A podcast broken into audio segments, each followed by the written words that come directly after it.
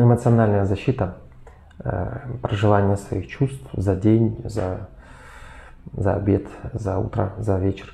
Это очень важная история для женщины. Ну, как я думаю, уже заметили в рилсах только такие истории, в сторисах, э, в постах. Ну а как? Важно отметить эм, это. Почему? Потому что, опять же, на консультациях что замечаю, что чаще всего невысказанная, невыговоренная женщина приводит э, это состояние к тому, что сама же женщина начинает запутываться, э, загоняться. Э, в принципе, также можем и о мужчинах сказать, но сегодня про женщин. Что важно выговариваться.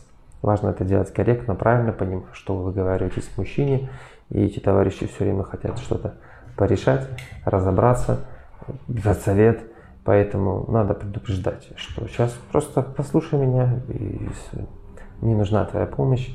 Просто вот грущу, переживаю, боюсь, страшно, еще что-то.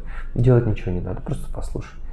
Не скажете этого, нарветесь на совет, и очень часто он же вас может и обидеть, потому что это вас прервало, перебило, а вы так хотелось что-то рассказать вот про вот то, что случилось.